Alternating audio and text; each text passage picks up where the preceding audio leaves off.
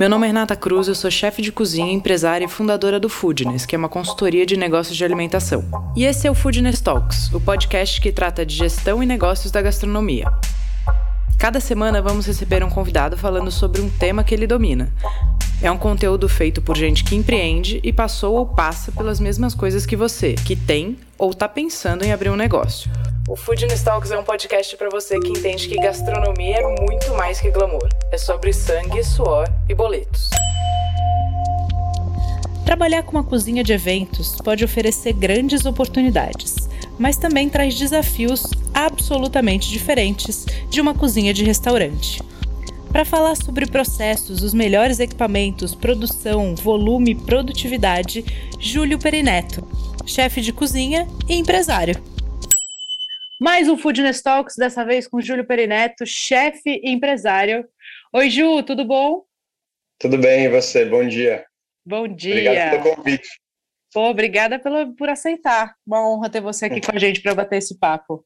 Só não pode ligar essa cara de sono aqui, porque está de manhã, então a gente dorme tarde.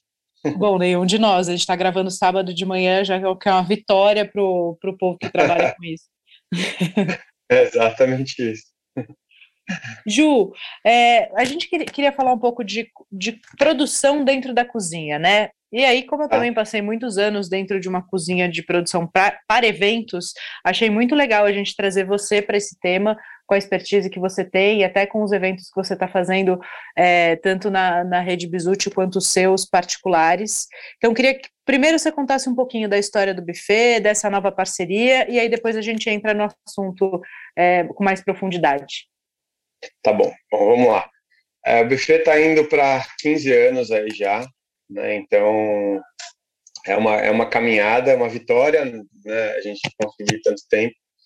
É, em, quando, quando nós fizemos 11 anos, a gente fez uma fusão com o grupo Bizuti para atender todas as casas do grupo. Na época eram 11 casas, a gente já está em 15 é, nesse, nesse período. E então, para a gente é, foi uma coisa nova, mais um aprendizado e mais, uma, mais um desafio, porque uma coisa é você trabalhar com eventos, outra coisa é você trabalhar com eventos em larga escala, tentando fazer uma coisa que a gente, da forma com que a gente faz, a gente tem escala, mas é artesanal porque a gente os nossos processos são muito manuais. Então, para a gente isso é, foi um desafio, mas a gente está conseguindo enfrentar e, por enquanto a gente está vencendo. Mas pra, uhum. foi muito legal essa fusão, porque de novo a gente aprende a cada dia. É, não, eu nunca tinha é quase que assim a nossa cozinha central teve que mudar de lugar, a gente teve que aumentar tamanho, a gente teve que aumentar a qualidade, a qualidade e a quantidade dos processos que a gente tem hoje são muito maiores. É, é, então mas, de novo, a gente veio, veio aprendendo, a pandemia nos ajudou, porque deu para a gente colocar de pé algumas coisas que a gente tinha em mente, como sistema, a parte de, de, de louça, que para a gente era mais difícil. Então, é, quando a gente entrou no grupo, a gente pegou o bonde andando, sabe? Agora, mesmo 11K, né, que todo final de semana você tem todas as casas rodando, mais os eventos de catering de Liprenet, então você tinha uma gama de eventos aí muito grande. Mas foi o desafio que a gente, de novo, está conseguindo vencer até, até agora. Explica um pouquinho a diferença entre o que você fazia com o Júlio Perineto e para a galera entender assim, qual a diferença quando você fala de escala, qual que é o volume disso, para o povo que está ouvindo entender, ordem de grandeza. Ah, basicamente a gente está falando aí de, a gente fazia uma média de 250 eventos no ano, é, a gente já pulou de mil né? Então, com todas as casas. Né? Uhum. Se você parar para pensar, assim, se você fizer para o final de semana aí 30, 40, que não é difícil, é, você tem uma gama boa no final do ano. Então, a gente já, já pulou de mil eventos por ano. Tá, bastante coisa, né? É, Bom, agora... muita coisa. Bom, é, eu sei, eu sei de verdade o que isso significa. Ju, vamos falar um pouquinho assim de produção para eventos. A primeira coisa que eu queria que você me respondesse e contasse para o pessoal é o seguinte: pensar uma cozinha de restaurante, pensar uma cozinha de eventos é a mesma coisa? Não, de forma nenhuma.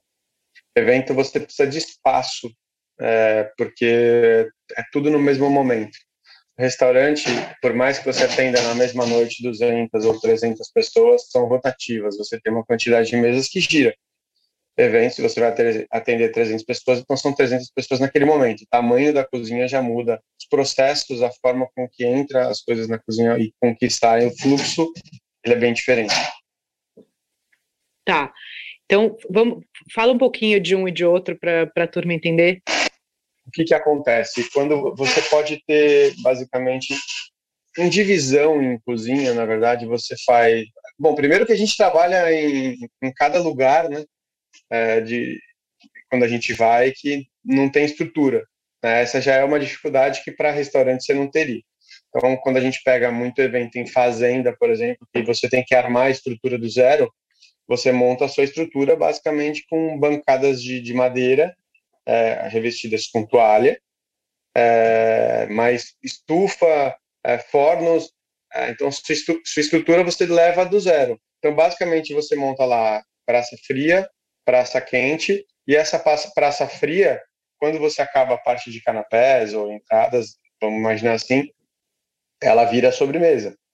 Então, você tem basicamente duas áreas numa, numa área de, de eventos.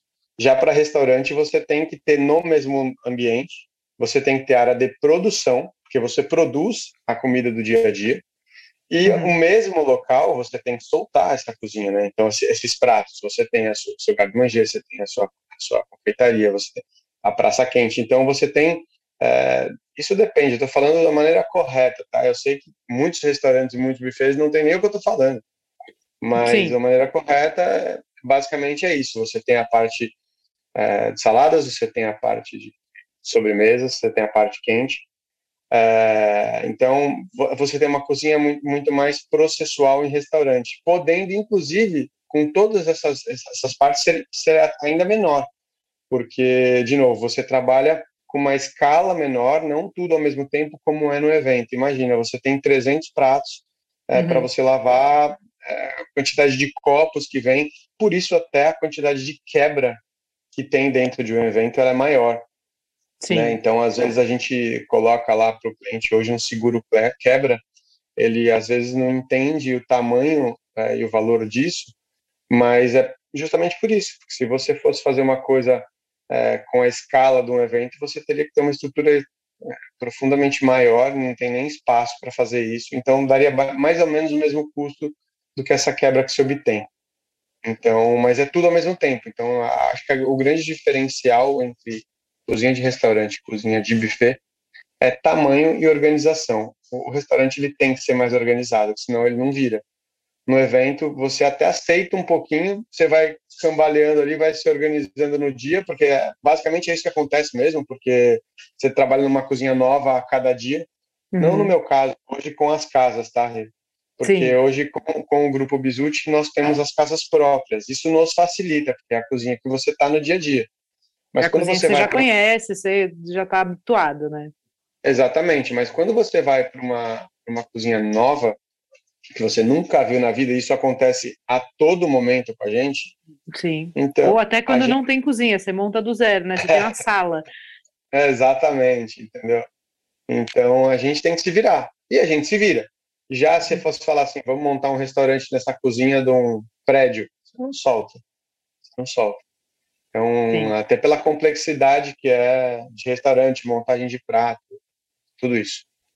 E até o, a linha de raciocínio, né, Ju? No restaurante a gente tem os pré-preparos, mas de fato você marcha o prato na hora que, que, que canta a comanda ali, aí você marcha e sai aquele prato, né? Tem até o tradicional chamado do March Sai, já num, é. num evento é diferente, né? A gente já tem ali tudo basicamente pronto, e aí você solta de uma vez, né? Então a linha de raciocínio de produção, de volumes, ela é também diferente, né? Exato, até porque no evento não tem, se o cara vai pedir ou não, não importa. A gente vai mandar aquilo, porque foi contratado pelo cliente anteriormente, ou seja, eu já, eu já me provisiono muito mais fácil para o que vai sair. Essa é uma facilidade, por mais que a gente, de novo, a gente tem, tem, tem que ter uma estrutura maior, porque tem que estar tudo pronto e para sair tudo ao mesmo tempo, é, você, você já sabe o que vai. Então, você tem como se provisionar muito mais fácil que no restaurante. É uma entrega mais, mais fácil, eu acredito. Sim, ela já está programada, né? Então ela tem. É, é não sei se fácil, sei se programada, exatamente. É. Acho que é programada. É. A gente tem as dificuldades aí de, às vezes, de, de, capacitação de mão de obra, esse tipo de coisa, porque a gente trabalha muito com freelancer, acho que todo mundo, é, em, em, eventos. É, mas, fora isso, é, tem outros problemas que o restaurante não, não tem. Sim. Ô Ju, e aí você falou um pouquinho de, de processos, de produção, de sistema. Quais são, são as linhas de trabalho que você considera mais importante numa produção de, de cozinha para buffet? Olha, é, a gente está tá passando por esse momento hoje na empresa. Na verdade, assim, é, desde que eu entrei, eu entrei no grupo A em 2019, em janeiro de 2019, e a gente ainda é, trabalha em cima de um sistema próprio, não é um sistema que existe no mercado. A gente está desenvolvendo um sistema nosso, óbvio que ele já está muito bem encaminhado, mas ainda faltam ajustes, né? E o que, que qual que é a, a grande dificuldade na entrega, principalmente quando você tem uma escala dessa que eu estou te falando? Você conseguir desenvolver um padrão de, de, de desde compras, porque assim não é só para quando a gente fala em padrão, as pessoas imaginam, imaginam um padrão de prato né? Se você a quantidade de sal, tempero e padrão que eu falo é o padrão desde a compra.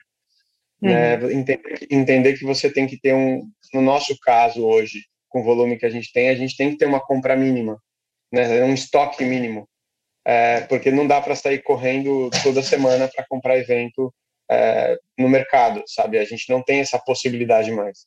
Então a gente tem que ter um estoque mínimo. Isso é, isso é o risco do negócio, principalmente quando você atinge esse tamanho.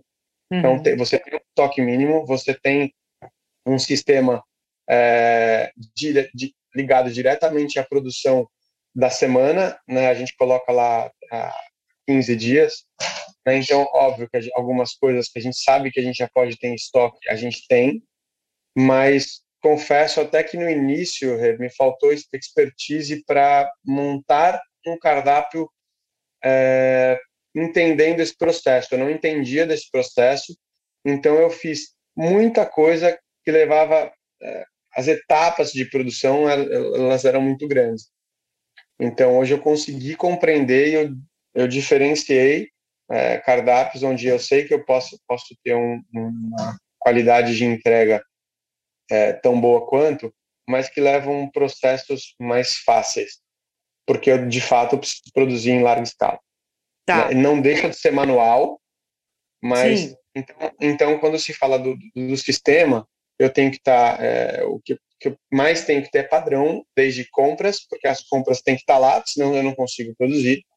Daí, quando chega para produção, né, eu tenho que ter uma ordem de serviço para de todos os eventos que me dão lá. Eu não, eu não produzo por evento, tá?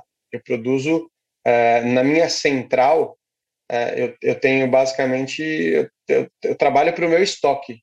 Sim. Eu não trabalho para o evento. Perfeito. Né? E o evento tira do estoque. E se falta alguma coisa, a gente, na segunda-feira, a gente, na, na, na verdade, na sexta-feira, pré a próxima semana, a gente consegue identificar o que precisa ser produzido na semana é, de especial, vamos dizer assim. Mas a gente trabalha pro estoque e não pro evento. Tá, perfeito. Dá um, dá um exemplo prático para a gente entender, Ju, de uma, de uma produção que você fazia, que você tinha colocado, colocado no cardápio, que depois você entendeu que ela não fazia sentido e o que que você mudou para a galera conseguir entender com clareza é, o que isso significa. É, na verdade, coisas que precisam ser feitas manualmente próximas do evento, coisas que você não consegue tocar. É, deixa eu pegar um exemplo, vai. É, pegar um exemplo besta, a gente tem um canapé que é um figo seco com queijo cheddar, acho que esse não, até porque a gente está começando a mudar, em, colocar em eventos. É, sei lá, terrine, por exemplo. Terrine, é, a gente tentou até fazer de uma forma onde a gente pudesse congelar. Impossível, da forma, do formato que a gente faz aqui e a terrine que a gente faz, ela perdia muita qualidade. Então, assim, e ela dá muito trabalho para fazer.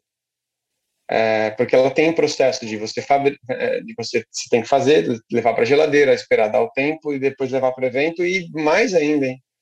É, ela não pode amolecer durante o, o, o, transporte. Então, assim, são coisas que a gente teria que fazer três dias antes do evento. Só que três dias antes do evento você tem que fazer 500. Ou seja, para que, que eu preciso ter esse trabalho, sendo que eu posso substituir essa terrine por outra coisa que esteja até melhor né, de, em relação a cardápio, ah, Betelise, a terrine é o que? É a melhor coisa do universo? Não, ela é boa, é legal, tal, mas é, é, muito difícil a produção dela, digo, porque você não tem é, como congelar, dando um exemplo assim, é, ou tem um processo mais andado, então eu falo, tira isso, vamos colocar outra coisa que seja às vezes até mais legal. E, e te falo, não é que às vezes mais legal, tá saindo muito mais as outras coisas que a gente vem colocando no lugar do que. E aí você, quando você enxerga até, até por custo, é, você tem que ter esse entendimento. Então vamos lá, a terrine, tipo, o custo dela por pessoa é sei lá, cinco reais. Às uhum. vezes você trocar esses cinco reais por dois itens vai agradar mais o cliente, você Sim. vai ter mais variedade e o custo é o mesmo. Ou seja, esse entendimento de, de cardápio e de, de como fazer, porque no final é, você vai ter que entregar o que você promete é o que a gente foi acertando ao longo desse caminho. Né? Perfeito, não, acho isso muito legal. Ficou, claro? ficou, ficou super claro. E você que não perde um episódio do nosso podcast, precisa conhecer o Foodness Core. O Core é a plataforma de assinatura do Foodness. Funciona como um Netflix. Você escolhe uma assinatura mensal ou anual e tem acesso a todos os nossos cursos e conteúdos, além de material para download, encontros online e ao vivo. O Foodness Core é a comunidade de troca, suporte e estudos para os empresários, gestores e donos de negócio do ramo de alimentação. Eu espero você no Core. Ah, e você que é ouvinte do nosso podcast, sempre tem benefício. Na hora de fazer seu cadastro, é só usar o cupom PODCAST para garantir um benefício especial. Agora me conta uma coisa. Qual, é, qual foi o seu aprendizado assim de volume e produtividade? Você falou algumas coisas que você conseguiu entender que você precisava ter em maior volume no estoque. Vou te dar um exemplo do meu molho de tomate que eu conto sempre. A é gente, é igual. fazia molho de tomate no, no buffet, né? Aí, inicialmente a gente fazia toda semana, depois a gente passou para 15 dias, depois a gente passou para um mês, usando tecnologia a nosso favor, né? Porque também a gente tinha uma capacidade de estoque grande, então eu tinha uma câmera congelada enorme. É, então, quais são os itens que você foi é, otimizando e, e, fazendo em maior volume e de uh, alongando o prazo entre uma produção e outra, que isso dá agilidade também, economia, né? Queria a sua opinião sobre isso. É, o que acontece? Base de canapé não tem jeito. a gente não trabalha com aquelas tarteletes, não trabalha tanto com base de pão, essas coisas. Né? É, então, a gente tem, é, colocou base, base de canapé que possam, a gente pode possa fazer antecedência porque a gente sabe que produzir 5 mil canapés, 10 mil canapés, 20 mil canapés como é de um item, né? não é que é 20 mil todos, não, 20 mil às vezes de um item, é, dá trabalho, porque ele é manual, né? Então, esse tipo de coisa a gente conseguiu, fora molho de tomate que também a gente tem dentro de estoque, é, base de molho de carne, molho de peixe, todas essas coisas que a gente já, já sabe que, que a gente pode congelar e que não perde qualidade, que você consegue finalizar no dia e ter de fato um molho fresco. É, mas a base de canapé são coisas que a gente conseguiu fazer de uma forma com que a gente possa ter em estoque é, e com chef life é, maior. Né? A gente também trabalhou em, em formas de armazenamento, sabe? Uhum. Então, você tem. A, a, gente pensou até em. Como é que fala? Em atmosfera modificada, tá me vendo? Atmosfera modificada para cuidar de alguma, para mudar o chef life de algumas coisas, a gente não é, não fez. É, foi só mesmo na, questão de, de ultracongelador e, e, e câmaras frias mesmo. mas a questão que a gente mudou a base, basicamente foram bases de canapé que a gente consegue ter com antecedência, sabe? Sim, perfeito. E essas bases mais longas, tipo, ah, por exemplo, molhos, eu tenho eu caldos. Por exemplo, eu tenho um prato, um dos nossos carros-chefe aqui que a gente faz, inclusive ele vence até o em, em, evento a gente sabe que sai muito filé mignon e vitela, né? São os dois, acho que são as duas proteínas que mais saem. E cara, para nossa sorte, o que mais faz sucesso hoje é o nosso cupim, né, que a gente faz aqui e tal, tem todo um processo. Ele demora muito para fazer, ele tem várias etapas, mas mesmo com isso, é uma carne que você consegue congelar e a hora que você descongela, pelo fato de você levar ela para cocção novamente, para continuar, né, finalizar, né, você não termina a cocção dela, né, você interrompe, Sim. você regenera. Ela perde zero qualidade. Então, é, é, assim, a gente consegue embalar a vácuo, congelar a vácuo e tá pronto, basicamente, no dia do evento para a gente conseguir fazer. É, ou seja, me dá. E carne de cocção longa para um, para um evento e, e para ter essa produtividade antecipada e, e conseguir escalar a produção é, são muito melhores do que um filé mignon, por exemplo, né? Exatamente, a pessoa não perde em, em, em ponto de carne, porque assim, as pessoas perguntam para mim, como é que você garante o ponto? Não garanto. Eu vou tentar ao máximo, mas pode ser que ela encontre ali alguma coisa um pouquinho fora do padrão óbvio, ela está em cima do rinchô. E assim, mas as pessoas é engraçado que na parte comercial às vezes até querem ouvir que você fale diferente. Elas sabem que é humanamente impossível, sabe? Uhum. Mas elas querem que você fale. É o que a gente fala, olha, prefira um, um escalope, por exemplo, que se passar um pouquinho do ponto você consegue cortar, do que um medalhão você vai ter dificuldade se ele realmente passar do ponto, ele vai ficar duro. Então a gente vai dando com inteligência e vai trocando, inclusive, é, essas proteínas de evento, sabendo o que dá certo e o que não dá certo. Pernil de vitela, é, pernil de cordeiro, próprio cupim. Então, tem, são pratos que, assim, você vai ter uma, uma qualidade é, de sabor, na minha opinião, né, mas é gosto pessoal melhor. Sim. E assim, você não vai ter problema de ponto, entendeu? É, daí a gente foi indo para isso, sabe? Foi indo para essa razão. É, e, e, e, a gente passou também, acho que, Ju, eu lembro muito disso no Amit, a gente passou por uma época de formação de público, né? Porque antes o público queria só o filé mignon. E aí, de uns Sim. anos para cá, as pessoas vêm aceitando super bem essas outras opções, né? E até preferindo, né? Nem só aceitando, até preferindo. É. A gente tem ainda, a gente tem ainda, assim, é, hoje está mais fácil você explicar os porquês, né? Antigamente a pessoa fala assim, ah, eu quero o meu cardápio inteiramente diferente, você deve ter passado por isso lá.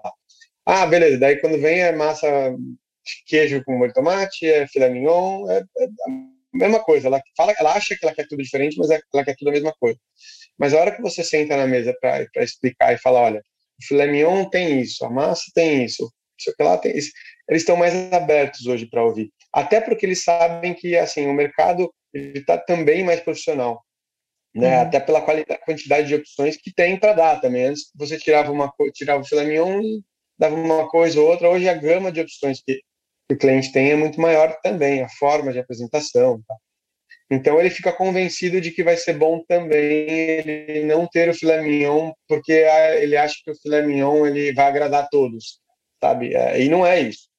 É, o filé mignon ele agrada a todos, agrada. Se ele tiver cara, no ponto certo, da forma correta, que agrada a todos. Se tiver um pouquinho duro, pode ser que não agrade. Tem gente que gosta de filé mignon mal passado, você já não agrada a todos. Então, é, é mas a forma de convencimento do cliente está tá mais fácil, ele já consegue compreender melhor. É, mas entra na, na, formação de público que você falou. Sim, perfeito. Ju, e falando de tecnologia dentro da cozinha, quais são os equipamentos indispensáveis para a produção de uma cozinha de eventos? Puta, hoje eu te falo com tranquilidade que é ultracongelador. É, puta, a gente acho que não viveria sem ou perderia muito em qualidade, sabe? Porque o processo e a agilidade, assim, a gente tem algumas sobremesas, por exemplo, que levam de três a quatro etapas. Por exemplo, a gente tem o limão siciliano lá que a gente faz hoje, bastante gente faz por aí também, é, que a gente tem que ele, a gente faz uma meia-lua, é, congela, depois junta com a outra meia-lua, faz, o, faz a esfera, daí você tem que é, banhar no chocolate branco, depois você tem que moldar e depois você tem que pulverizar. Cara, ele leva três processos dentro do, do ultracongelador. Então, isso dá uma agilidade, e não só a questão da agilidade, mas a hora que você regenera esse alimento para servir, ele é de fato um alimento fresco. Então você não tem uma cozinha, uma cozinha dando exemplo até é, para quem ouvir que, que não, não, saiba a, diferença, é, você pega uma lasanha às vezes que foi mal congelada e tem aquela cristalização de água, né? Você pega uhum. aquela, aquele gelinho em cima, é, você pega no, no, no ultracongelador, você não tem isso, né? Porque você congelou, você, você interrompeu a cocção ali e tal, então a hora que você você descongela ou você regenera, você tem todos os sucos garantidos ali, sabe? Você não perde líquido, você não perde é, maciez, você não perde, não, não perde muito. Então, eu acho que o ultracongelador para a gente é, em caso de buffet, com uma produção do tamanho que a gente tem, ela agiliza e ela guarda uma qualidade que a gente não teria de outra forma, só congelando, no caso. Perfeito. Ju, hoje a gente, eu entendi que você tem aqui um processo que você alimenta a, a sua, o seu estoque, o estoque demanda, e, a, e, os eventos demandam do estoque, porque você tem de fato 11 casas, um giro absurdo, né?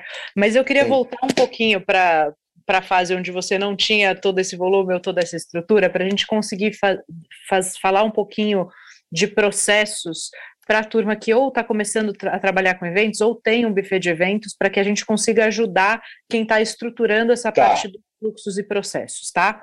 Então, é. o cara. Primeiro, eu vou te fazer uma pergunta que foi uma pergunta que eu demorei para entender e que a hora que eu falei, tá bom, o preciosismo vale menos do que a produtividade e os custos nesse sentido, é o seguinte: cardápio personalizado. Tá. Hoje, como você entende isso? Qual é a sua recomendação é, em cima desse tema? Porque ele é, para gente, para vender, é maravilhoso, né? Para você falar para o cliente que você faz o cardápio que ele quer, é maravilhoso. Para entregar, a não ser que você seja um evento muito, um, um buffet muito pequenininho que você faz ali é, exclusivo para a pessoa, tranquilo. Agora, quando você começa a ganhar uma escala, a coisa fica mais complicada, né? Sim. É, o que, que acontece? A gente está falando aqui de processo, de ultracongelamento, de sistema e tudo mais, a gente está dificultando uma coisa é, que, para quem quer começar, é, precisa ter vontade. Eu vou te falar, pedir para contar a história. Cara, eu comecei fazendo, cara, comprando basicamente tudo, porque eu não tinha uma cozinha central, fazia na casa da minha mãe. Então, assim, eu comprava a massa, eu não tinha maceiro, eu comprava muitos salgados na época, eu comprava, tinha um fornecedor que me entregava, fazia do jeito que eu queria, então ele me entregava pronto, era só eu aquecer. É, então, assim, e, a, e, eu, e a montagem do meu cardápio, ela era muito para produção dentro do evento. De que forma? Você vai montar canapé? A maioria das coisas. Eu já tinha os salgados, então era tartar de salmão que você coloca em cima do pão era um carpaccio que você colocava em cima do pão. Então, assim, eu conseguia fazer meio que quase tudo, tirando do mercado, levando para o evento e fazendo com a mão de obra que tinha lá. Sem ter essa, esse esquema de é, ter que ter estoque, tem que estar tá pronto, não. Eu fazia para o evento, mas muito, por exemplo, uma salada, dou um exemplo para fazer alusão, salada de folhas. Você compra no mercado, leva para o evento, produz no evento. Você não tem produção da salada de folhas. Na uhum. questão do carpaccio, eu comprava aquele carpaccio que vem em caixinha, lembra? Uhum. É, comprava, fazia canapé no evento e tal. Então, é, eu pensava num cardápio é, para que eu pudesse entregar. Né? Tudo, então, assim, para quem está começando, você tem que ver qual que é a minha estrutura. Eu vou montar um cardápio, porque assim, a, a gente olha para. Eu já quis ser muito concorrente meu no início. Uhum. Né? Só que a gente tem que entender a nossa realidade inicial. Né? Então, eu tentava fazer com o que eu tinha na mão. É, então ela fazia muito camarote no estádio do Morumbi. Era Bom, eventinho já passei 50, por isso também. É, então. Eu fazia muito 50, 60 pessoas, às vezes 100 pessoas, com cardápio que ficava muito legal mesmo. Tanto é que assim, eu comecei com um, terminei com oito é, camarotes. A gente foi pegando um do lado do outro, dentro do estádio.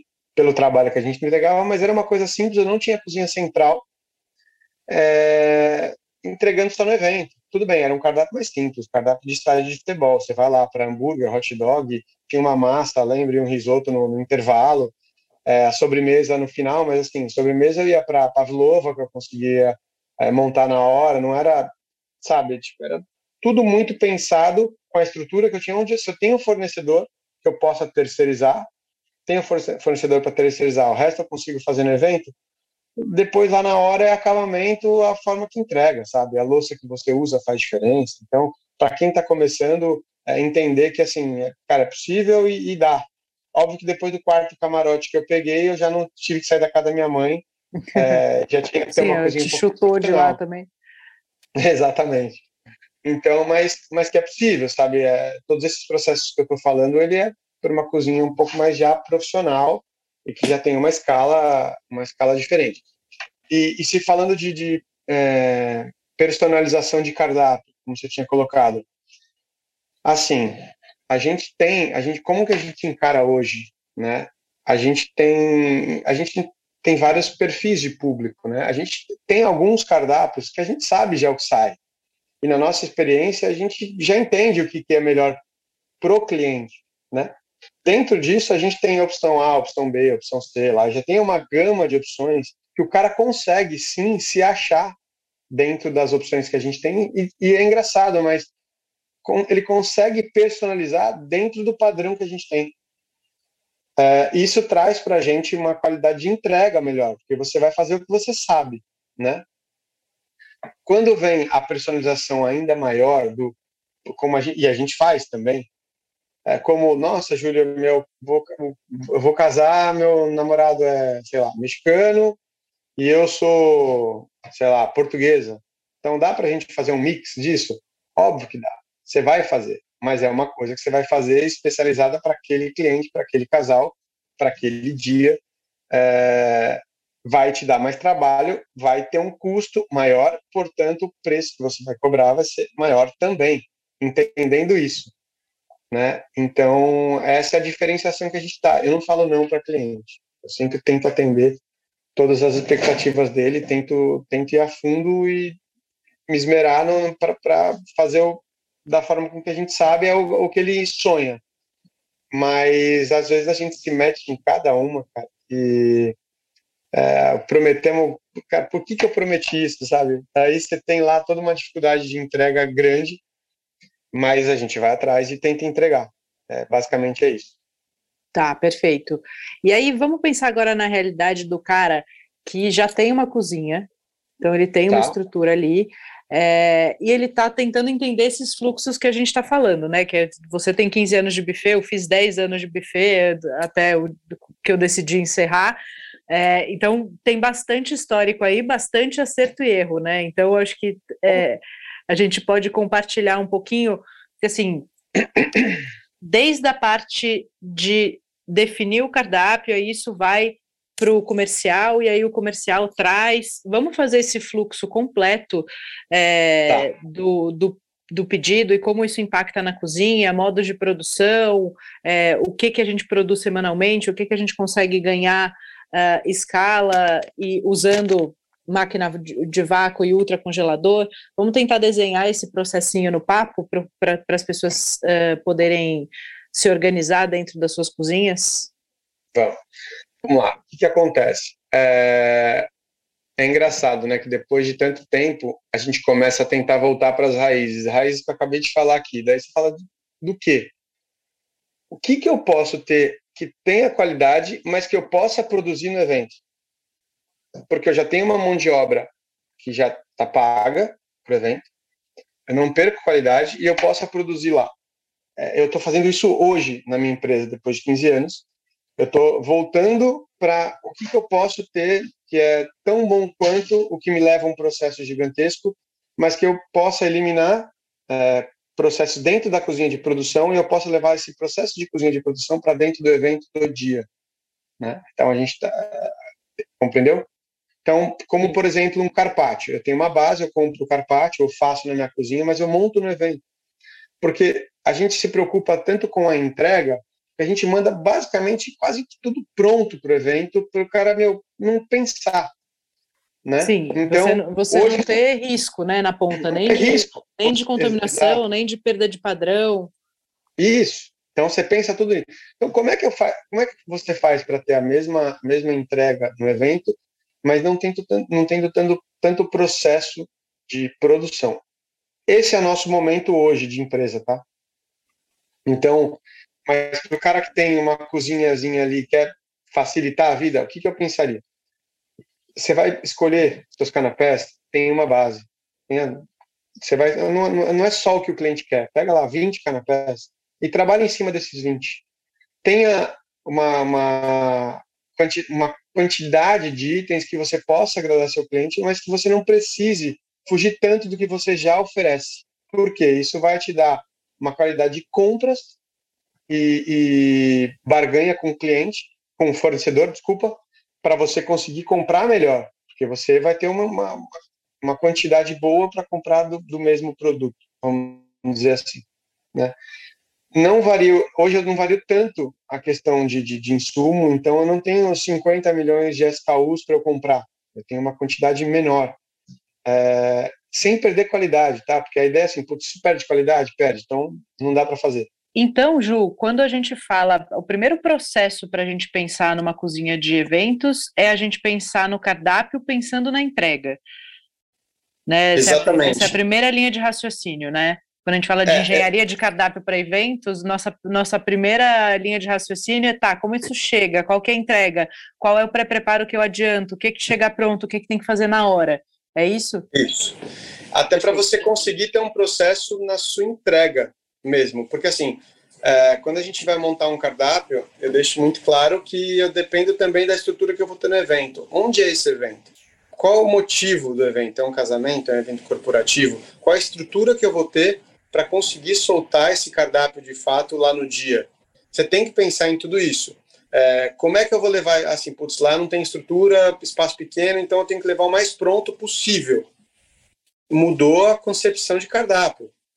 Né? Então, basicamente isso. Então, se você você vai montar um cardápio para ter padronizado dentro da tua empresa, então você tem que pensar assim, olha, eu tenho que ter uma gama de canapés, sabendo que esse canapé aqui, por exemplo, se você vou fazer uma loja da Oscar Freire, sei lá, você não tem cozinha, você vai ter que levar basicamente canapé frio, você não vai poder levar fritura, é, você vai ter que levar canapé, se dependendo de como for canapés assados, porque você vai ter lá um forninho elétrico para de repente aquecer e quase nada de estrutura. Então, estou dando exemplo de um, de um, eventinho pequeno, mas que se você não tiver um cardápio é, definido, entendendo a sua estrutura, você não consegue entregar. Sim. Entende? Então, é pensar basicamente na concepção do cardápio é, do que você quer fazer pré e no dia do evento entendendo a sua estrutura eu, por mais que eu esteja agora é, caminhando para esse lado de produzir o máximo de coisas que forem possíveis dentro do evento, eu falo, óbvio, que dessas coisas manuais, de canapézinho, de salada, de sobremesa, alguma coisa ou outra, mas é, massa, molho, é, proteína, nada disso é manipulado dentro do evento. É basicamente impossível até pela pela falta de segurança que a gente teria, entendeu? Então, quando eu falo de produzir no evento, é esse, é, é esse tipo de questão. Não precisar mandar um canapé pronto, você pode muito bem ter as bases e montar lá, sabe, Essa, essas coisas. Não ter uma, um, uma salada é, que vá pronta, você só tenha que decorar, não, não. Você pode, inclusive, às vezes até finalizar essa salada é, no próprio evento. Isso vai te dar uma, um ganho de custo de produção, você não vai ter tanta gente produzindo dentro da sua cozinha, e a mão de obra que está do evento, pela quantidade de horas que elas têm para trabalhar, ela, elas conseguem se organizar e produzir, final, produzir, produzir finalizar esses pratos que tem, que tem dentro do evento. Então, é uma facilidade de ganho em relação à produção e otimização de mão de obra dentro do seu dentro do próprio evento, entendeu? E eu não sei que eu não estou entrando em num prato específico ou num outro. É muita Sim. concepção, um conceito, porque daí o cardápio é muito mais o fluxo gosta, completo, é, é né? É de cada um, entendeu? É o de cada um.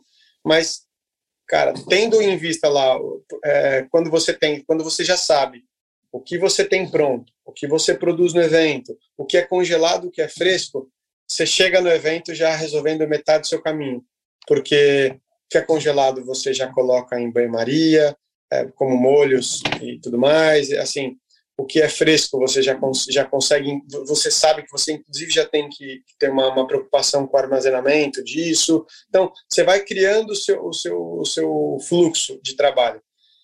E, e ter um entendimento, assim, é, é muito difícil, que muitas vezes eu, eu cometi várias vezes esse erro, não sei se você também, mas eu já quis, durante vários eventos, fazer o que eu não sabia fazer, o que eu olhava, ou às vezes de alguém, ou uma referência, falava, puta, vou fazer isso e chegava no evento, puto, meu, eu não pensei nisso, não pensei naquilo e tinha uma complexidade, complexidade de entrega muito grande.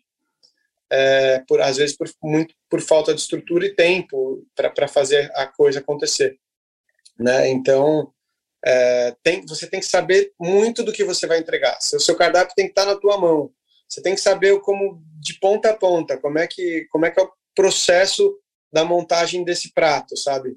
Para você não cometer erro no evento e não, não ter problema. Então, basicamente, eu acho que é um pouco disso.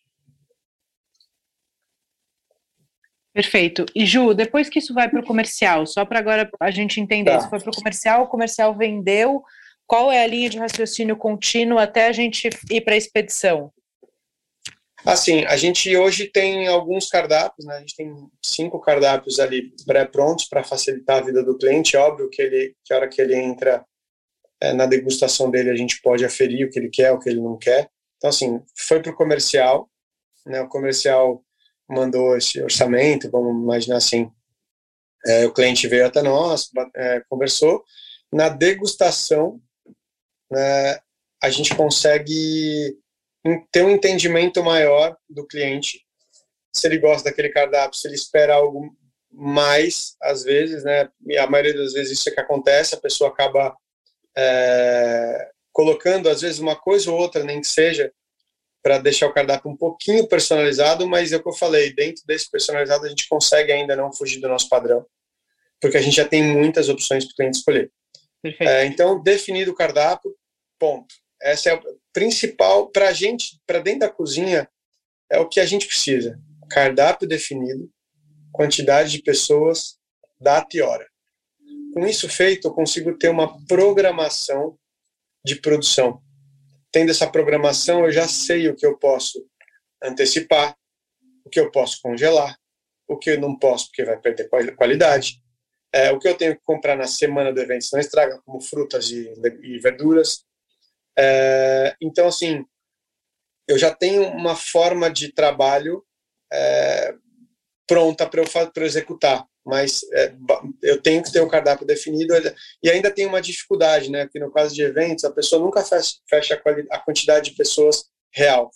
Ela fecha sempre um pouquinho para menos, né? Então, assim, se é para 250 pessoas, ela vai, vai fechar sempre para umas 230. É, porque lá na semana, ali, faltando uns 15 dias, ela consegue, consegue aumentar mas também por a gente ter essa expertise, a gente já imagina ali que pode aumentar 10, 15%, a gente já também já, você nunca fabrica tudo já na, na, na, na ponta do lápis, sabe? Você sempre tem uma margenzinha. Então, no, nesses 15 dias a gente consegue é, adaptar a quantidade somente, mas a base já está pronta. Isso para a gente é fundamental. Dentro do grupo, como tem uma escala muito grande, às vezes a gente se, se perde um pouco nisso, nessa questão de, de entrar evento na semana, ou definição de cardápio que ainda não está pronta, e aí causa para a gente dentro da cozinha um reboliço que, que atrapalha. Óbvio que a gente consegue, mas é, dá uma, uma perda de energia, de tempo, de processo que não precisaria se a gente tivesse a coisa mais engatilhada. Mas, de novo, a gente escolheu trabalhar com eventos, né? Então, difícil ter uma coisa muito. Né? Sim. E em termos de, de volume, de excedente, você trabalha sempre com 10 ou para eventos menores você vai com um pouquinho mais? Depende. Por exemplo, evento muito longe de São Paulo, fora de São Paulo, a gente trabalha com uma quantidade um pouco maior. Você não tem para onde correr. Se estourar o Sim. número de convidados, você não tem que fazer. Né? Então a gente, a gente trabalha com uma, com uma quantidade de um pouco maior próximo a São Paulo, a gente tem hoje, cara, uma central que a gente basicamente tem de tudo lá, né? Então, é, a gente tem uma, uma, um entendimento de se vai precisar de alguma coisa, a gente prefere não correr risco. Então, assim, vai precisar de alguma coisa, a gente manda buscar. Né? A gente trabalha com 10%, até porque você, para custo, ah, não, esse evento eu acho que vai sair mais comida, então eu vou mandar mais. Pô, totalmente errado. Você se planejou para 10%, 10% você vai se planejar. Ah, mas eu, você tem uma, uma central que te ajuda. Sim, isso me possibilita a ter uma, no meio do evento, se eu tenho um, um problema, eu vou na minha central, eu pego é, e acaba o meu problema. Né? Sim. Mas é, é, é muito mais simples, né, quando está perto. Exato, exato. Então a gente acaba não tendo esse tipo de problema mais por, por ter uma central ali que no dia nos dias de evento a gente tem é, um plantão ali para que se precisar em alguma casa a gente a gente tem um, um help ali na hora. Perfeito. Ô Ju, e qual foi, para a gente encerrar, qual foi o maior aprendizado que você teve nessa coisa de fluxos de evento, de produção, e que fez você mudar algum processo? Eu acho que eu já falei isso aqui também, é, é voltar para as raízes, sabe? A gente é entrar num processo e falar, nossa, vamos fazer assim, vamos fazer assado, daí entra um pouco do seu, seu ego, sabe? Querendo fazer a coisa muito do jeito que você sonha, mas você fala, cara, não era isso. Você, quando você vai montar, você fala, meu, tem que ser assim. No, no caso, eu digo dos cardápios, quando a gente entrou no grupo, eu cheguei e falei, não, vamos fazer assim, vamos fazer assado, vai dar certo, tá, tá assim na minha cabeça, tal, não sei o que lá. De fato, você faz acontecer, não é que você deixa de fazer acontecer. Mas depois de 15 anos, eu vim aprender que você tem que respeitar alguns limites para você ter um bom, um bom andamento do evento, que é, como eu falei, voltar para as raízes e, e saber o que e facilitar a sua vida. Que, Sim, que, e que alguns que, preciosismos vão, é, vão fazer você não conseguir entregar um bom serviço, né? Ou você, é ou você vai fazer a equipe sofrer demais. Isso, isso. E assim, você e meu sócio disse isso, ele falou, cara, o que, a gente consegue ter que é, mesmo, que é o mesmo que você está entregando, mas que não deu o mesmo trabalho e seja melhor? E é engraçado que depois de 15 anos eu nunca tinha pensado nisso. Isso que é ser um bom chefe, né? Porque o bom né? chefe, ah, é porque querer empurrar a sua criatividade na operação é, vo é você não respeitar a operação. Agora, você entender a operação e é criar isso. para que a operação funcione fluida é. é. e, e, alinhada, isso que é de fato ser um bom chefe e um bom chefe criativo, né? É, e como que a gente cria com a facilidade, entendeu? Porra, Sim, sem sofrimento, né? Como a gente pode porra. fazer uma coisa incrível sofrendo menos. Exatamente, e essa é a minha cabeça hoje. Então, assim, é, putz, isso para mim foi o maior aprendizado e depois de 15 anos, cara, ter aprendizado que assim, você precisa respeitar os processos e você respeitar os processos não significa perder qualidade. Você vai ter que entrar na sua criatividade e falar assim, como é que eu consigo fazer tão bom quanto com um processo mais fácil, para que eu não precise matar a equipe, que eles trabalhem em harmonia. Eu acho que a grande palavra é essa, sabe? Até mesmo em cardápio. Cardápio ele tem que ter harmonia. Harmonia de entrega, harmonia de processo, harmonia de produção, de tudo. Então, um cardápio harmônico, ele é, ele é importante do início ao fim, e respeitando seus processos. Hoje eu respeito mais os processos, eu não imponho as minhas verdades, assim, as minhas vontades de cardápio mais, porque eu consigo repensar e talvez fazer tão bom quanto, é, só com um processo mais fácil. Essa acho que é o grande aprendizado que eu tive e depois a gente continua aprendendo, né? E sempre vai ser assim. Uhum. É, mas pelo menos o que está mais fresco para mim é esse. Muito bom. Ju, muito obrigada, muito obrigada pelo seu carinho, Obrigado pelo seu pelo tempo. Convite, imagina. Pela sua participação, eu quero fazer uma série agora de conteúdos para buffet exclusivamente, aproveitar a minha expertise, aproveitar um monte Vai de amigos. conhecer a nossa, nossa estrutura. Vamos, vamos marcar isso então e a gente grava para o Core. Obrigada, tá viu, meu amor? Valeu pela ajuda, obrigado aí pela, pelo convite. Conta comigo sempre que você precisar, tá bom? Tá bom, coração. Obrigada Parabéns por tudo. Um beijo grande. Beijo, Obrigada. Tchau.